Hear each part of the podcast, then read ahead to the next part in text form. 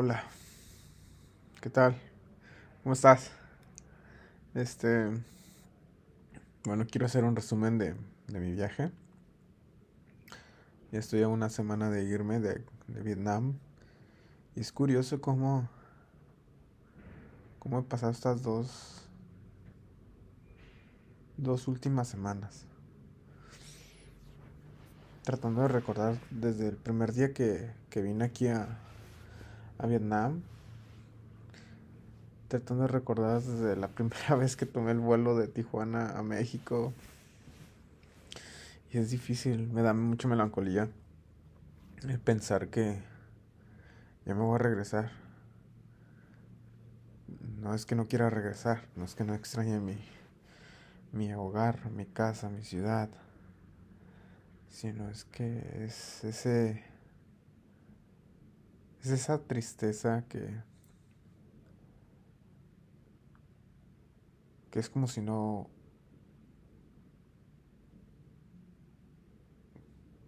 ¿Cómo lo explico?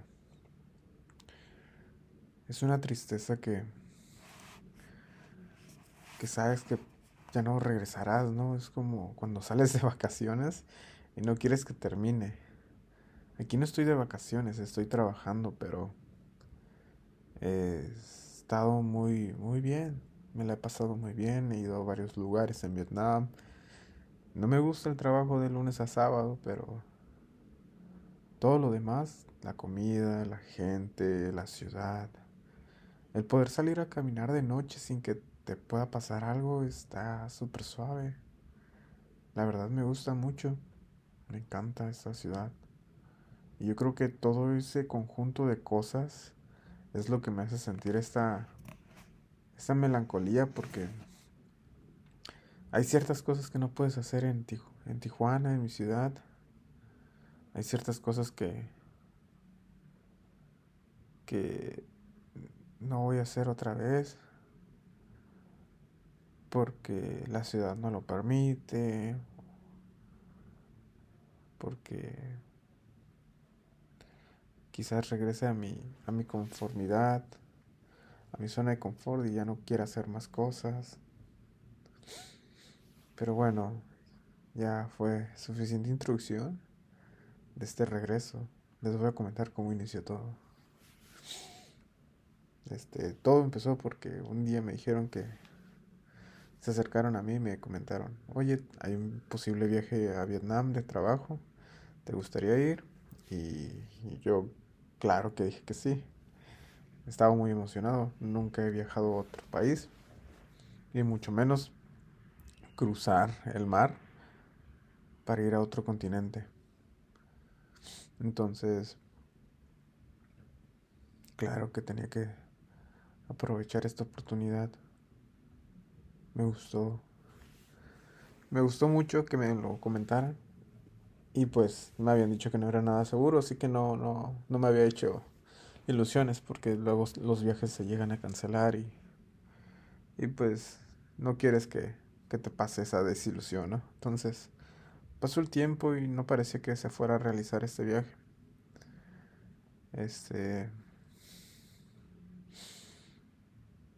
Lo más extremo es que me avisaron como dos semanas antes de que el viaje saliera. Y yo así de, wow, no me dio tiempo ni de pensarlo bien, ¿no? Solo de repente, oye, ya va a ser el viaje, prepárate. Y, y dices, ah, tienes dos semanas, pero oye, dos semanas se pasan muy rápido, demasiado rápido. Y cuando ya llegó el día, o los días antes, nos hicieron reunirnos con los compañeros que íbamos a viajar para que todos estuviéramos en el mismo entendido. También por parte de la compañía recibimos medicinas, recibimos un, una maleta con, con cosas para el viaje. También nos comentaron cómo iban a ser las escalas, cómo iba a ser lo del aeropuerto, lo del avión, esos detalles que parece que no son importantes, que solo piensas que te vas a subir a un avión y ya, pero la verdad sí tiene mucha importancia. Pero pero fue divertido todo eso. También eso fue por el lado del trabajo, pero también por el lado de ¿cómo decirlo? Familiar, de amigos. El que te deseen tanta suerte, que te deseen lo mejor, que, que se lleguen a preocupar por ti porque pues te vas lejos y por un tiempo más o menos largo, pues la verdad se siente chingón. Tu familia se preocupa, tus amigos tus hermanos, tu pareja, todo el mundo, deseándote lo mejor y, y pues eso es muy importante y se siente muy bonito que, que te lo digan. También estuvo suave que, que desde el inicio pues empezó a ser como un compañerismo entre los que viajamos. O sea, a nadie conoces, pero tienes que conocerlos, ¿no? Porque si no el viaje va a ser muy solitario. Pues, como les digo, llegó el día del viaje. Nos llevaron al aeropuerto muy temprano y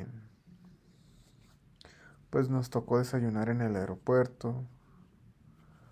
Nos tocó platicar un poco y ya que tocó el primer vuelo, pues súper suave, ¿no? O sea, un vuelo común de Tijuana a Ciudad de México, todo normal, cargado con todas tus cosas, dos maletas, dos, dos mochilas, y ya llevas todo.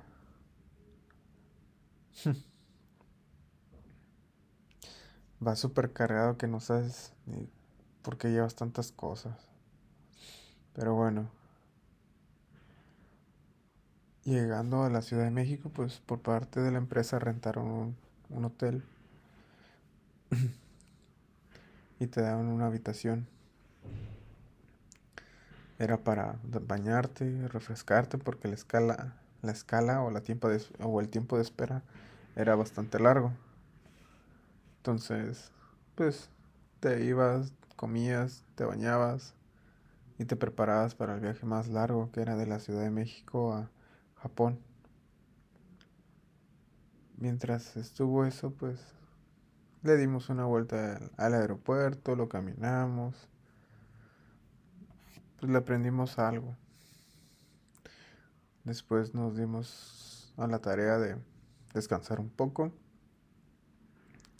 y nos pusimos de acuerdo que a cierta hora íbamos a bajar para ir a hacer la documentación de las maletas. Mm. Una vez que hicimos eso, pues hicimos el check-in para pasar a la, a la sala de espera del avión. Y tuvimos que esperar bastante tiempo porque nos fuimos muy temprano para eso, ya que nos habían comentado que tenía que ser así. Mientras estábamos en la sala de espera, estuvimos pues, platicando, estando en el celular, mirando videos y cosas así.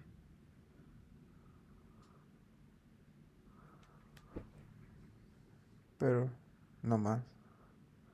Yo creo que varios estábamos muy nerviosos de ese viaje porque por mi cuenta nunca me había tocado subirme a un avión que durara 13 horas o 12 horas en el aire.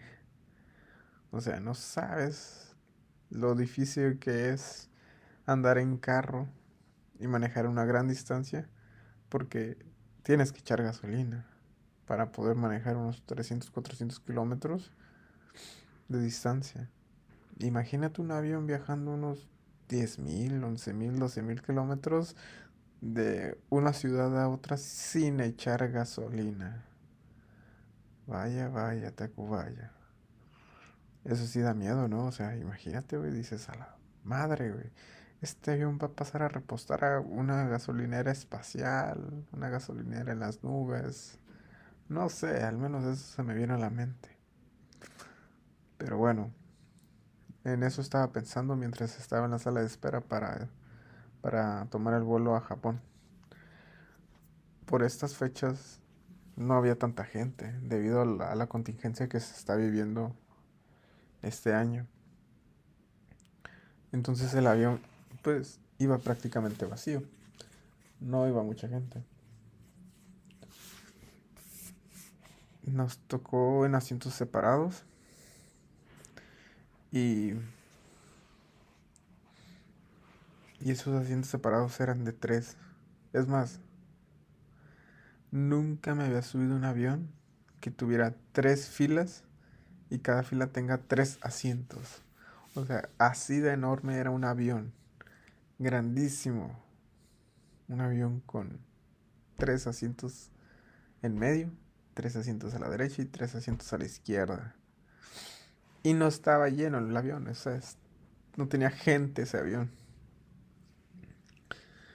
Solo íbamos como nosotros y unas 10 personas más en todo un avión. O sea, muy poca gente. Y la verdad estaba muy nervioso. Pero muy emocionado a la vez. Porque está curioso como en los aviones mexicanos, pues en cuanto empiezas a abordar, pues pues estás en México, te hablan mexicano y lo llegan a decir las cosas en inglés, ¿no? Para que las personas que hablan inglés este, sepan dónde está el avión o dónde está la puerta. En este caso, los decían en tres idiomas. En inglés, español y japonés. Y cuando lo decían en japonés, yo decía, no mames, esto es cierto, güey. Me voy a ir de viaje a Japón. Tal vez no voy a conocer la ciudad, pero voy a llegar a un aeropuerto que se llama Narita y que esté en Japón. No mames, güey. No lo podía creer. Estaba bien chingón eso. Este. Cuando ya dicen que es la hora de abordaje, güey. Pues todo lo hablan en inglés, japonés y mexicano. Y mexicano. Oye, este güey en español. Y, y te vas subiendo, güey. Vas caminando por el pasillo para abordar el, el avión. Y están las azafatas, güey. Y desde ahí ya tienes el primer toque de Japón, güey. Las azafatas son japonesas, güey. O sea, no mames. Me emocioné un putero porque eran japonesas. O son japonesas. Este. Y Konishiwa. No mames, güey. No sé qué vergas dijo. Más, no sé qué significa Konishiwa. Todavía. Me imagino que significa hola, bienvenido, buenas noches, buenos días, buenas tardes, no lo sé, pero con Ishiwa. Y tú humildemente contestas, hello, y ya. Como les decía, vas empezando a caminar por el avión. La primera clase, güey Nunca había visto una primera clase de ese tipo, güey. O sea, los aviones, güey, tienen divisores para una sola persona, güey. Y súper cómodas, súper lujosas.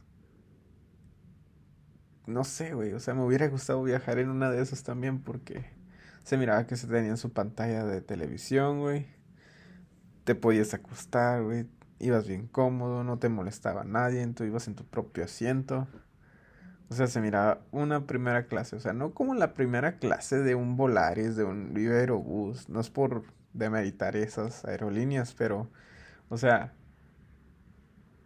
ese nunca había visto una primera clase, ojalá les toque la oportunidad de viajar para subirse una primera clase de ese tipo, al menos verla, o sea, no, tal vez tomar una primera clase de ser súper carísimo, ¿no? pero al menos verla. O sea, ver los asientos, todo el rollo.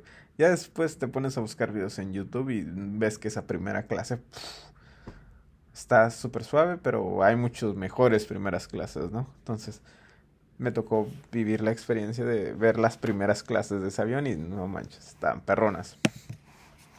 Pero pues uno es pobre y es business class.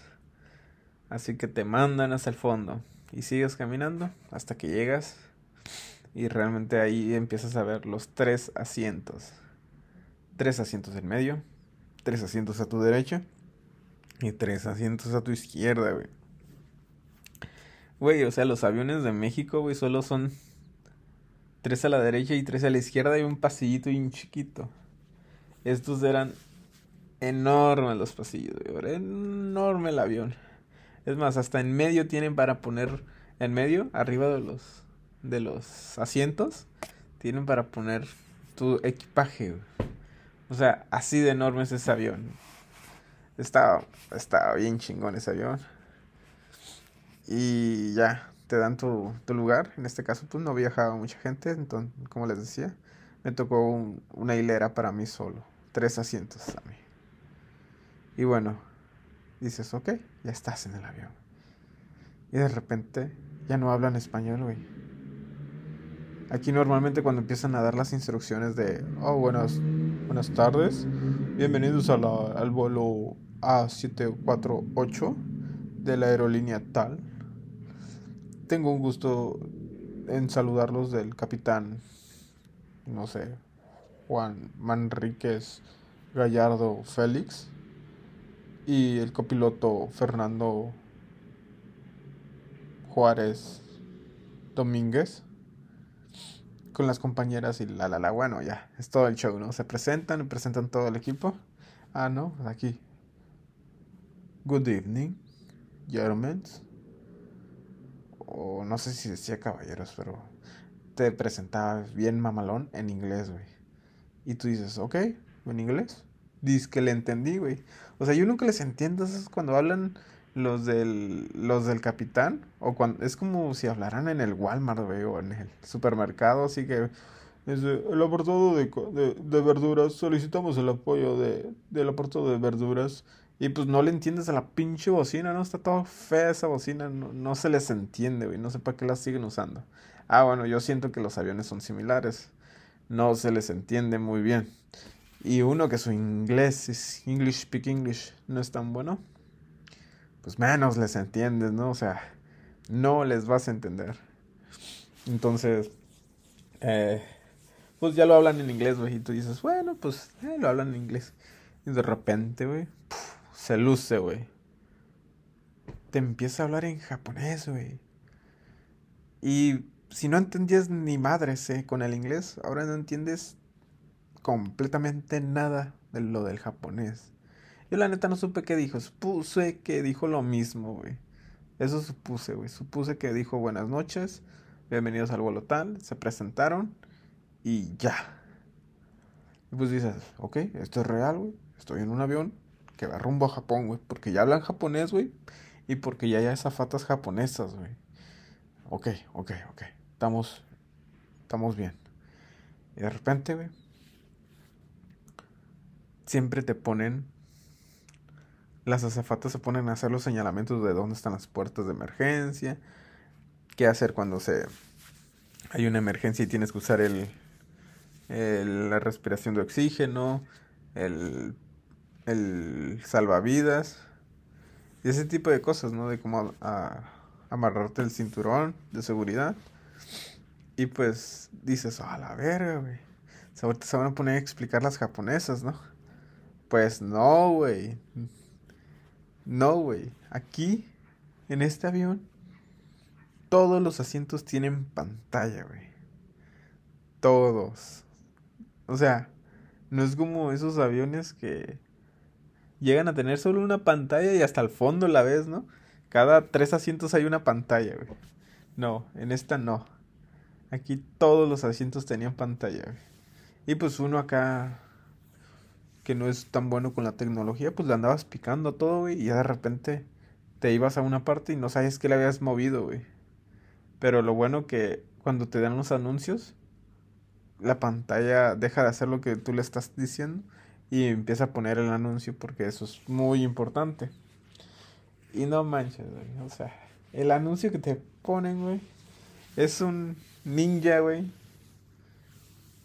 Haciendo cosas, güey, de cómo se pone la máscara. ¿Cómo no? No un ninja, perdón. Es un samurái. Es una geisha, supongo. No sé. Tenía un kimono. Salían personajes japoneses, güey. O sea, como cultura japonesa empezaba a salir ahí en el avión. Y tú así de, ah, chinga, chinga. Esto no pasa en mi México. Debería pasar, debería salirme un volador de papantla explicándome cómo ponerme el, el oxígeno.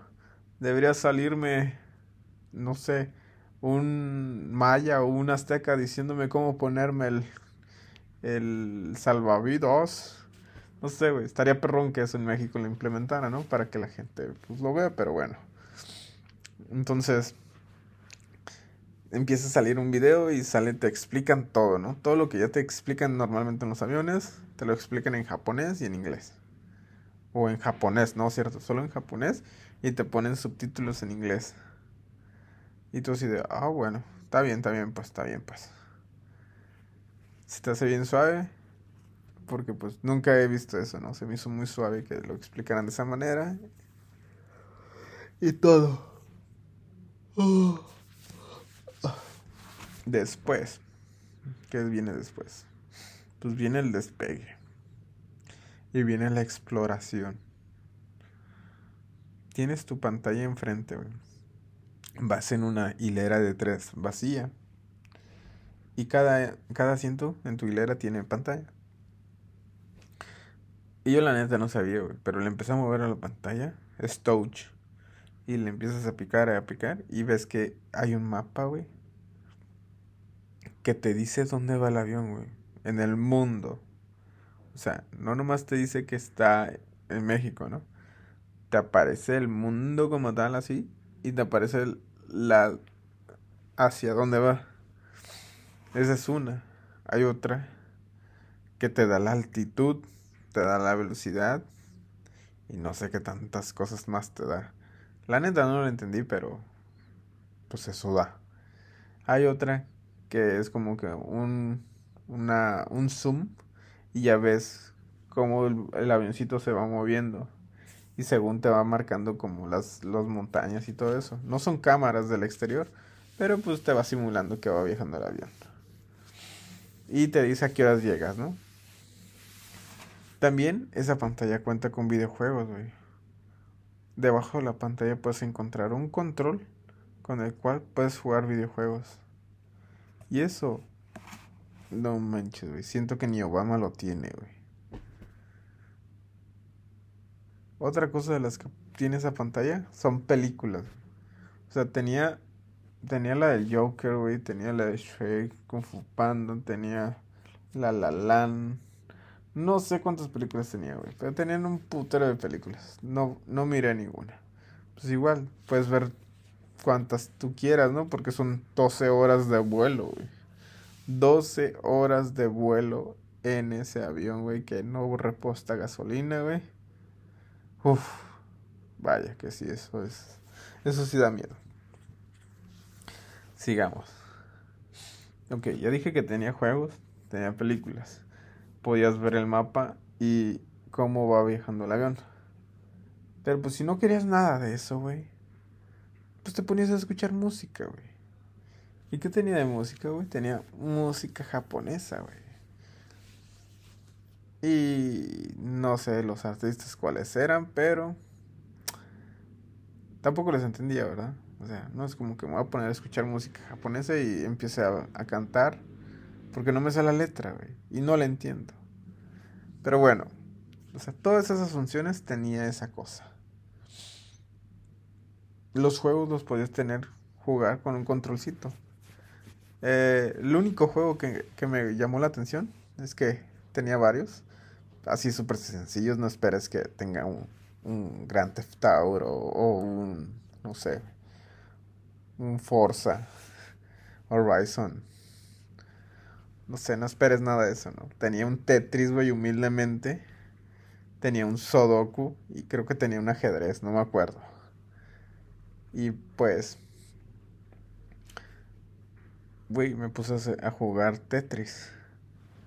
Y ahí me ves jugando Tetris, güey. O sea, el control lo jalé, güey, del asiento y ahí me puse a jugar, me puse a jugar un buen rato. La neta, pues no sientes que avance el tiempo, güey. Y si volteas en la ventana, me tocó viajar de madrugada, pues no ves nada, güey. No, no, no, no ves ciudades, no ves tierra, nada. Pero bueno, entonces estaba jugando. Y pues me aburrí, güey. Y de repente te llega la comida, güey.